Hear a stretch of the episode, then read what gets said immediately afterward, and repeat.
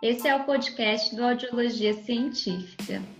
Mais um espaço para a gente compartilhar conhecimentos sobre audiologia e outros assuntos que sejam relevantes para a nossa área. Meu nome é Isabela Matos, sou fonoaudióloga e doutoranda em ciências.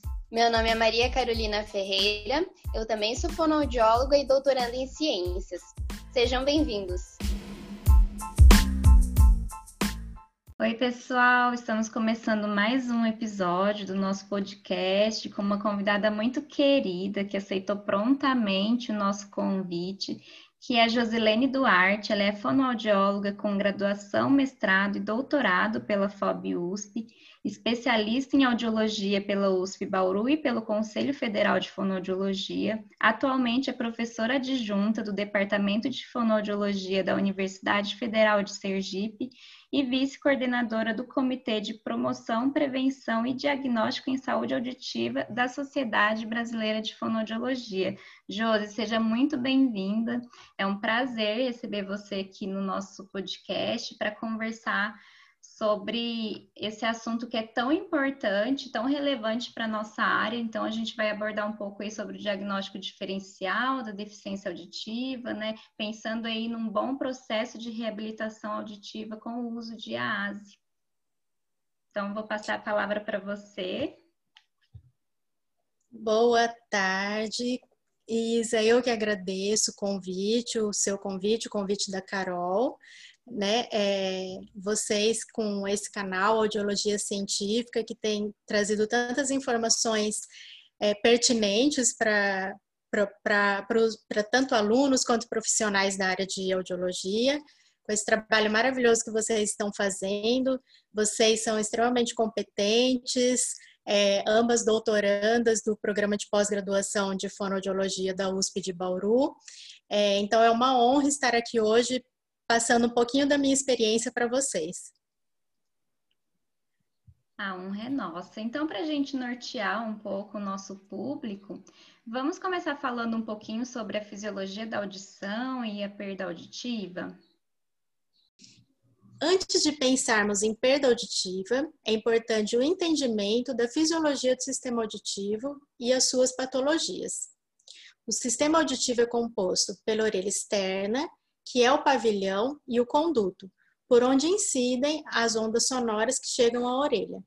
E é transmitida para a orelha média por meio da vibração do tímpano, sendo amplificada e transferida por três pequenos ossículos: o martelo, que está preso à membrana timpânica, a bigorna, que é o osso intermediário, e o estribo, em que a sua base possui inserção na orelha interna, por meio de, dos ligamentos da janela oval, transferindo assim toda essa energia mecânica da vibração das ondas sonoras de um meio de baixa impedância, que é o ar, para um meio de alta impedância, que são os líquidos cocleares.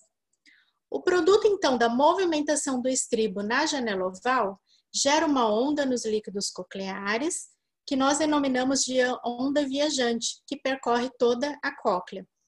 A cóclea, por sua vez, é um caracol, dividido por três tubos, denominados rampas. Assim, a onda viajante incide pela rampa vestibular de forma ascendente até o seu ápice, onde se encontra o helicotrema.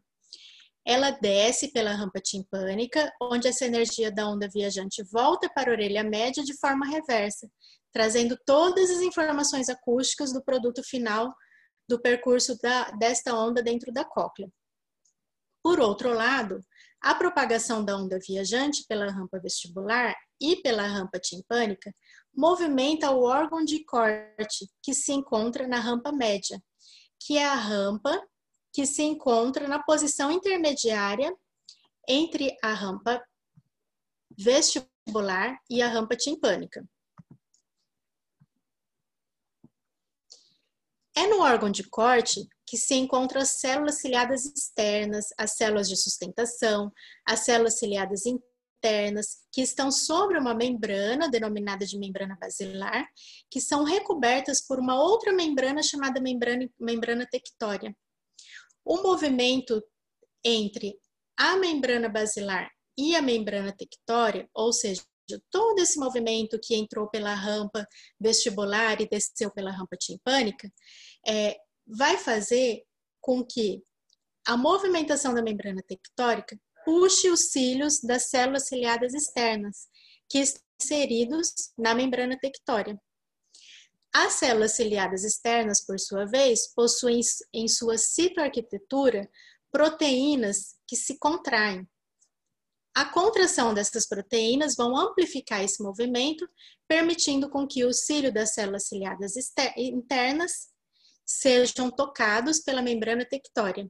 Nesse momento, então, ocorre a despolarização dessa estrutura que irá fazer a sinapse com o nervo auditivo e essa informação vai ser mandada para o córtex auditivo para, ser interpretada. Então, baseado no assunto que nós estamos conversando, nós devemos focar nas lesões que ocorrem no sistema auditivo a partir da orelha interna, que seriam as perdas auditivas sensoriais e as perdas auditivas neurais. Estas são as perdas auditivas que devemos focar para o diagnóstico diferencial da perda auditiva, pois tanto na ocorrência de uma perda auditiva sensorial quanto uma perda auditiva neural, pode haver um dano estrutural ou funcional, ou mesmo ambos. Assim, o diagnóstico diferencial, ele irá nos ajudar no topo diagnóstico da alteração, trazendo informações complementares acerca da avaliação audiológica convencional.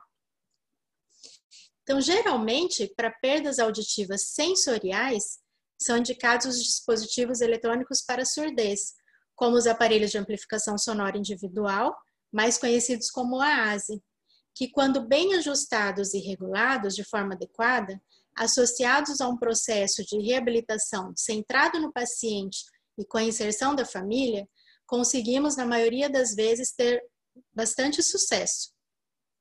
Já para as perdas auditivas de origem neural, mesmo atendendo a todos os cuidados no processo de reabilitação, com o intuito de atingir o sucesso, nem sempre o uso do dispositivo vai trazer benefícios ao paciente, sendo o seu uso questionável. A indicação vai depender do tipo de alteração. Como exemplo de contraindicação, eu posso falar para você sobre a genesia do nervo auditivo. Muito interessante isso que você é, abordou, Josi, porque em qualquer área da fono que a gente for atuar, é necessário saber esse assunto, né? Que é a base da audição, a base ali de como a onda sonora passa pelos órgãos. Então, isso, foi, isso é muito importante mesmo de ser abordado. E agora, pensando é, um pouco nos achados da avaliação audiológica, né? Quais são os achados da avaliação audiológica convencional que nos sugerem o diagnóstico diferencial da deficiência auditiva? para a gente começar a entrar um pouco nesse assunto da, da própria deficiência. Então, Carol, é, sempre você tem que fazer um bom diagnóstico para você conseguir um bom processo de reabilitação, para você é, ser bem certeira naquilo que você vai oferecer para o seu paciente, né? Porque tem toda a expectativa da família, é, tem toda a expectativa do paciente com relação à sua perda auditiva e o tratamento. Então, o diagnóstico criterioso é, primeira, é o primeiro cuidado que a gente tem que ter. Então, já de início, nós temos que passar uma segurança para o paciente e seus familiares, no intuito de realizar uma entrevista bem completa e bem transparente, que é uma das principais etapas do processo de diagnóstico. Posteriormente a isso, nós iniciamos a avaliação audiológica convencional, que, que seria a avaliação audiológica convencional? Aquela avaliação que é, que é composta pela audiometria, logoaudiometria e medidas de imitância acústica, que compreendem a timpanometria e o reflexo do músculo estapédio. Alguns achados nessa etapa da avaliação podem chamar a atenção para a necessidade do diagnóstico diferencial da perda auditiva. Como resultado, nós podemos citar uma logoaudiometria incoerente com os limiares auditivos, é, obtidos pela audiometria tonal limiar, reflexos acústicos contralaterais com demonstrando o decrutamento, que seria então um aumento do nível de sensação do som para desencadear o mecanismo do reflexo acústico. E ainda nós não podemos esquecer da queixa do paciente na anamnese, é, pois muitas vezes pode acontecer de um, do único achado de toda avaliação ser, ser uma queixa importante, ou do paciente ou da família, e que essa, seja, ela, que essa queixa ela seja incompatível com os resultados da avaliação audiológica convencional. Então, às vezes, você tem aquela é, audiometria que não te mostra nenhuma alteração, a logoaudiometria que também não te mostra nenhuma alteração, você também não consegue achar nem, nenhuma alteração ali nas medidas de imitância acústicas, mas tem aquela queixa que o paciente te trouxe. Então, é, nós sempre devemos levar em consideração a sensibilidade dos exames, né?